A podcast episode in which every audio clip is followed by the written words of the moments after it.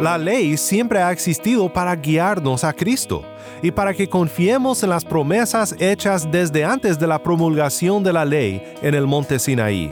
La ley como pacto condena, porque quien se propone guardar la ley para salvación debe de guardarla totalmente y perfectamente, o si no, será condenado. De esa manera la ley debe de hacernos huir a Cristo para recibir la salvación que solo Él puede dar.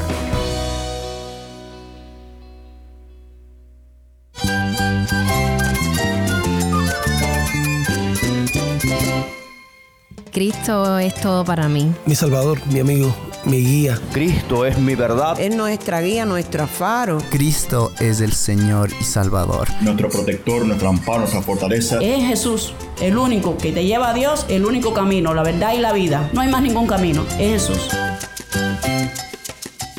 Estás escuchando a El Faro de Redención, Cristo desde toda la Biblia para toda Cuba y para todo el mundo.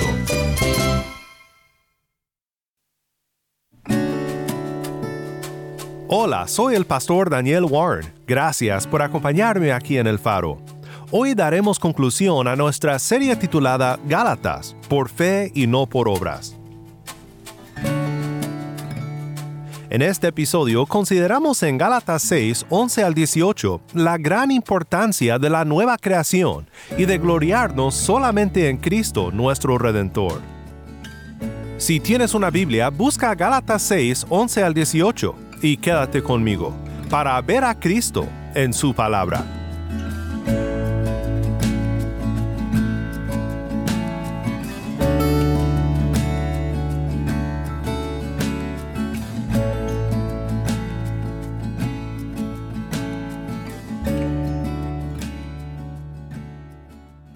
Hoy llegamos al final de nuestro estudio de Gálatas, donde hemos visto que la salvación es por fe y no por obras. Esta es una verdad que tenemos que recordar todos los días. En unos momentos veremos juntos la conclusión de esta carta, pero quiero tomar un tiempo ahora para escuchar un testimonio desde Cuba. En esta entrevista escuchamos un testimonio de la protección de Dios en la trágica explosión en el Hotel Saratoga. Mi nombre es Jorge Luis Iriad de Miranda, eh, cocinero de la iglesia del Calvario. Eh, ese día en la mañana salgo con mis dos hijos, eh, Elías de cuatro años y Elizabeth de seis.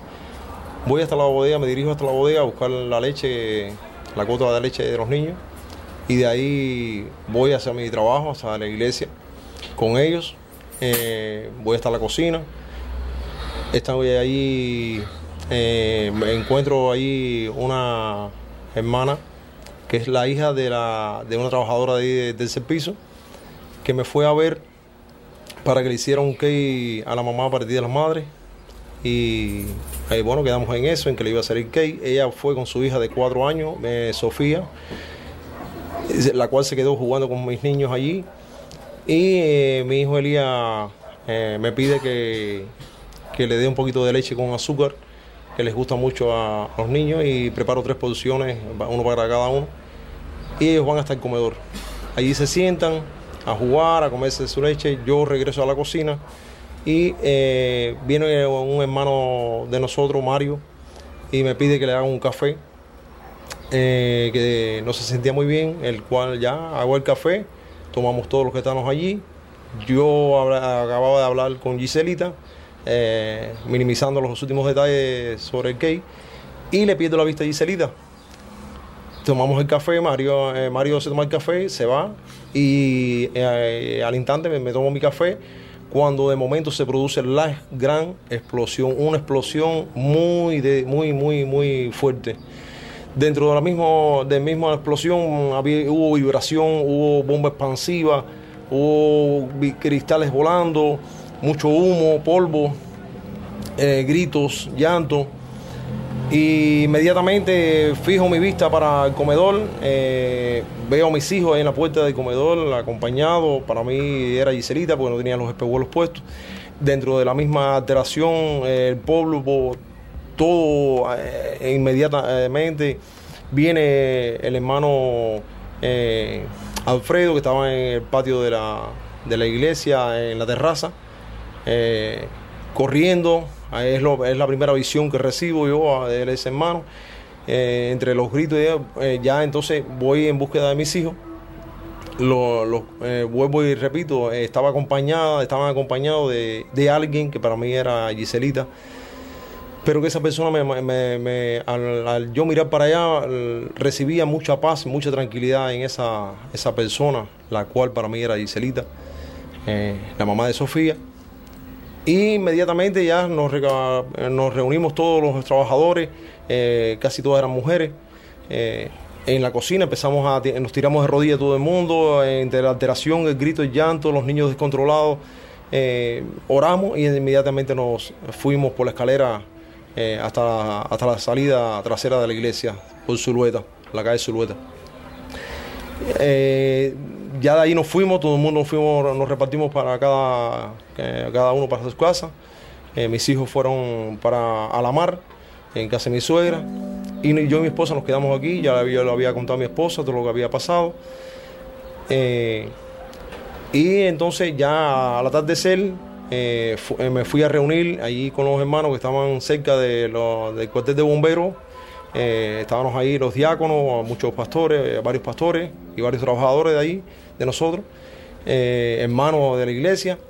Y mi esposa va hasta en casa de Giselita a cargar el teléfono que ya estaba sin carga y yo le dije, sí, mi amor, ve hasta allí hasta a cargarlo que yo te paso a recoger. Voy a ver si puedo hablar con alguien, con Alejandro, a ver cómo puedo pasar a la iglesia a recoger la leche de los niños que se me había quedado allí. En- enseguida, bueno, resolvimos con un bombero, pude subir eh, cuidadosamente, recogí la leche y fui a recoger a mi esposa, ya la cual había, había estado ahí conversando en casa de Giselita, la hermana María, que es la madre de Giselita. Eh, y entonces eh, ya ellas habían hablado del testimonio que yo le había dado, o sea, lo que había ocurrido, lo que hasta donde yo había visto las cosas. Pero que Giselita le había dicho ya a mi esposa de que en, en ningún momento ella había estado en el comedor con los niños, el cual ella estaba muy agradecida porque los había cuidado. Y ella dijo que no. Cuando llego yo, entonces me piden de nuevo que yo eh, haga el cuento de nuevo. Y cuando eh, estoy haciendo ya el final del cuento y dándole las gracias a Giselle, dice, me dice, no, Jorge, no. Gracias a Dios, porque es que en ningún momento yo estuve en el comedor con los niños. Y yo le decía, no puede ser si yo te veía a ti. A ver, yo capturé que fueses tú, porque yo no tenía espejuelo, pero al mismo tiempo la alteración, eh, el- todo al mismo, porque eso fue todo muy rápido, muy rápido.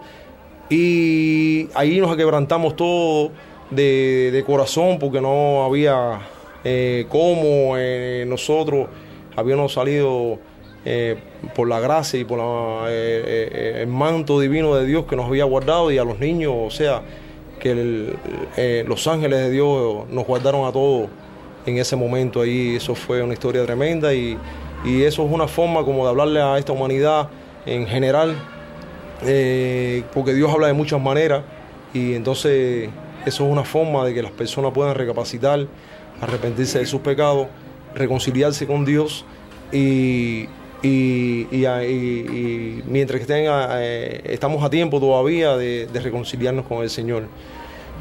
Es un mensaje que, bueno, de Dios para, para la humanidad, que, que- pueda todo el mundo arrepentirse de sus pecados y aceptar a Jesucristo como el único Señor y Salvador de sus vidas, porque no hay salvación en otra persona que no sea en Jesucristo.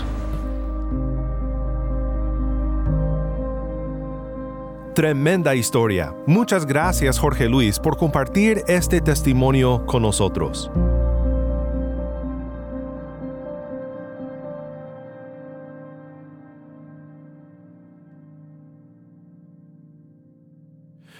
El reformador protestante Martín Lutero decía que la justificación por sola fe es una verdad que tenemos que meter a fuerzas en nuestras cabezas a diario, porque lo olvidamos a diario siempre tendremos una inclinación hacia la autojustificación y una confianza en nuestro propio mérito para recibir el favor de Dios.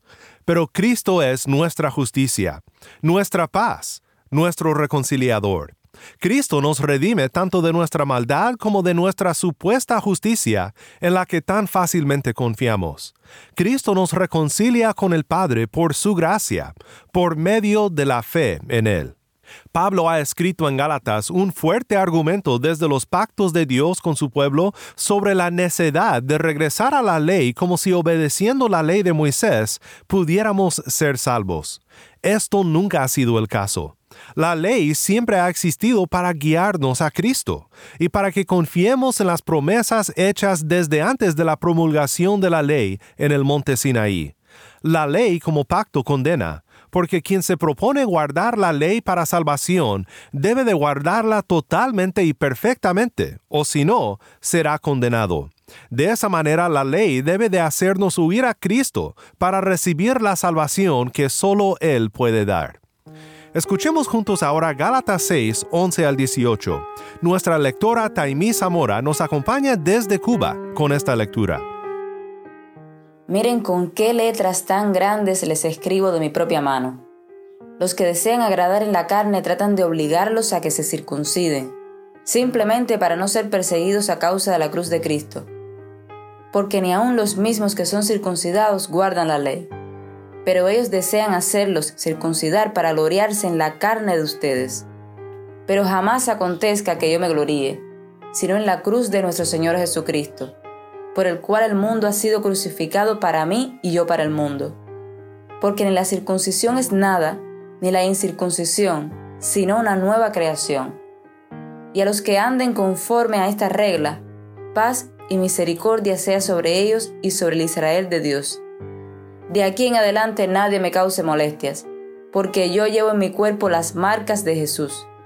Hermanos, la gracia de nuestro Señor Jesucristo sea con el espíritu de ustedes.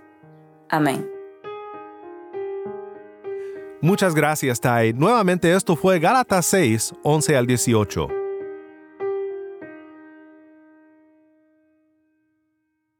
Pablo abre su conclusión. Miren con qué letras tan grandes les escribo de mi propia mano. Aquí no escribe un escriba ni un secretario, sino Pablo mismo. Era su costumbre en muchas de sus cartas terminar con su pluma en su mano, escribiendo el saludo final. Hasta en sus últimas palabras, Pablo siguió defendiendo la verdad en contra de los falsos maestros judaizantes que buscaban subyugar a los creyentes de Galacia bajo las obras de la ley, específicamente en la circuncisión. Pablo aquí va al grano del motivo de esta falsa doctrina. Estos falsos maestros no están buscando ser fieles al entendimiento de la palabra, ni es por el bien de los Gálatas. En realidad son motivados por sus propios intereses. Los que desean agradar en la carne tratan de obligarlos a que se circunciden, simplemente para no ser perseguidos a causa de la cruz de Cristo porque ni aun los mismos que son circuncidados guardan la ley, pero ellos desean hacerlos circuncidar para gloriarse en la carne de ustedes. Probablemente fueron presionados por judíos sionistas fanáticos. Mira, somos parte de la causa, podrían decir. Se gloriarían en los Gálatas y en su circuncisión según la ley de Moisés, como evidencia de su fidelidad no a las escrituras, sino a la causa. Pablo se gloria en algo mucho mejor, y su testimonio es una exhortación a los Gálatas. Pero jamás acontezca que yo me gloríe, sino en la cruz de nuestro Señor Jesucristo, por el cual el mundo ha sido crucificado para mí y yo para el mundo. Este es el llamado de cada creyente en el Señor Jesucristo. Solo Cristo, cuya sangre pagó el precio de nuestro rescate, debe ser nuestra gloria. Solo Cristo, cuyo amor nos redimió del pecado y la muerte, debe ser nuestra gloria. Solo Cristo, cuyo sacrificio nos dio vida, debe ser nuestra gloria. Con un Cristo como este, ¿qué nos importa lo que piense el mundo? Pablo continúa, porque ni la circuncisión es nada, ni la incircuncisión, sino una nueva creación y a los que anden conforme a esta regla, paz y misericordia sea sobre ellos y sobre el Israel de Dios. Nueva creación, esto es lo que importa. Todo aquel que está en Cristo, confiando en su obra consumada en la cruz para su redención, esta persona es nueva criatura, un nuevo hombre. Escucha lo que Pablo dice en Efesios 2, 11 al 22. Por tanto, Recuerden que en otro tiempo, ustedes los gentiles en la carne, que son llamados sin circuncisión por la tal llamada circuncisión, hecha en la carne por manos humanas, recuerden que en ese tiempo ustedes estaban separados de Cristo, excluidos de la ciudadanía de Israel, extraños a los pactos de la promesa, sin tener esperanza y sin Dios en el mundo. Pero ahora en Cristo Jesús, ustedes, que en otro tiempo estaban lejos, han sido acercados por la sangre de Cristo, porque Él mismo es nuestra paz, y de ambos pueblos hizo uno, derribando la pared intermedia de separación, poniendo fin a la enemistad en su carne, la ley de los mandamientos expresados en ordenanzas, para crear en Él mismo de los dos un nuevo hombre, estableciendo así la paz, y para reconciliar con Dios a los dos en un cuerpo por medio de la cruz habiendo dado muerte en ella a la enemistad. Y vino y anunció paz a ustedes que estaban lejos y paz a los que estaban cerca. Porque por medio de Cristo los unos y los otros tenemos nuestra entrada al Padre en un mismo espíritu. Así pues, ustedes ya no son extraños ni extranjeros, sino que son conciudadanos de los santos y son de la familia de Dios. Están edificados sobre el fundamento de los apóstoles y profetas, siendo Cristo Jesús mismo la piedra angular, en quien todo el edificio, bien ajustado, va creciendo para ser un templo santo en el Señor. En Cristo también ustedes son juntamente edificados para morada de Dios en el Espíritu.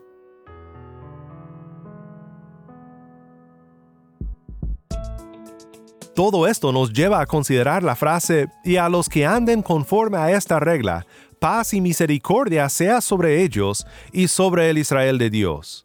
La traducción aquí es debatida y en cierta forma revela presuposiciones teológicas. El texto puede ser traducido paz y misericordia sea sobre ellos y sobre el Israel de Dios, o también podría ser paz y misericordia sea sobre ellos, es decir, sobre el Israel de Dios. Concuerdo con la siguiente interpretación en la Biblia de Estudio de la Reforma. Dice, esta es una frase debatida entre comentaristas. A la luz del argumento de Pablo en esta epístola, que creyentes de todas las razas son descendientes de Abraham, o simiente, la cual es otra frase para el verdadero Israel, y herederos en Cristo, quien es el simiente de Abraham, verdadero Israel. Esta frase probablemente se refiere a los que andan conforme a esta regla, la nueva creación, que trasciende la división entre circuncisión e incircuncisión, y la fe que se gloría en la cruz de Cristo. Por ende, el Israel de Dios es el pueblo de Dios nuevamente constituido y compuesto de gentiles y judíos creyentes, cuya marca de identificación es el Espíritu Santo y no la circuncisión. No todos están de acuerdo con esto, lo sé, pero a mi parecer esta es una interpretación fiel y muy probable en consideración al argumento de Pablo. No tiene caso tomar la marca de la circuncisión y unirse al pueblo judío junto con Cristo por la fe, porque ahora Cristo ha constituido un pueblo unido de gentiles y judíos para la gloria de su nombre. Podemos dar gracias a Dios porque nosotros, los que no somos del linaje judío, somos herederos según la promesa, hijos de Abraham por fe, unidos al Mesías por fe, y no por obras de la ley.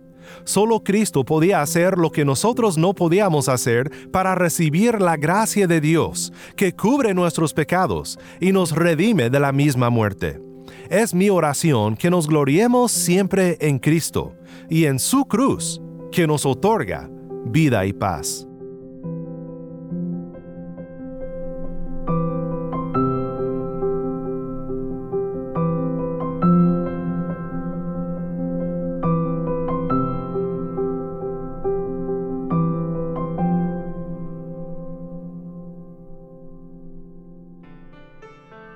Soy el pastor Daniel Warren y esto es el faro de redención.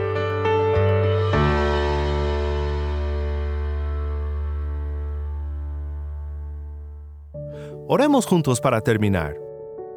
Padre Celestial, gracias por esta hermosa carta de Pablo a los Gálatas, que nos habla de nuestro glorioso Cristo y su obra consumada para redimirnos del pecado y darnos vida eterna. Ayúdanos a siempre gloriarnos solamente en Cristo y en su cruz, porque solo en Él hay salvación. En el nombre de Cristo nuestro Redentor oramos. Amén.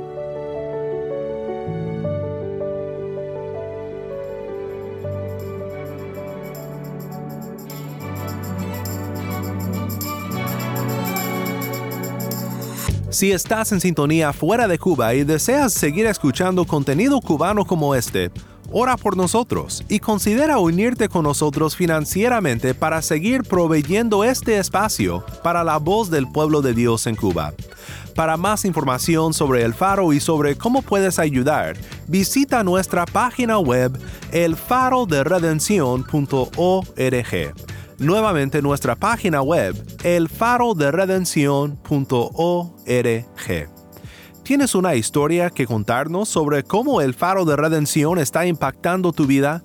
Mándanos un correo electrónico a ministerio arroba elfaroderedención.org ministerio arroba elfaroderedención.org o si te es más fácil puedes enviarnos un mensaje en WhatsApp nuestro número es 1-786-373-4880. Nuevamente nuestro número de WhatsApp 1-786-373-4880. Y no olvides buscar el perfil del Faro de Redención en Facebook, Instagram y Twitter, donde encontrarás diariamente más recursos para animarte en tu fe.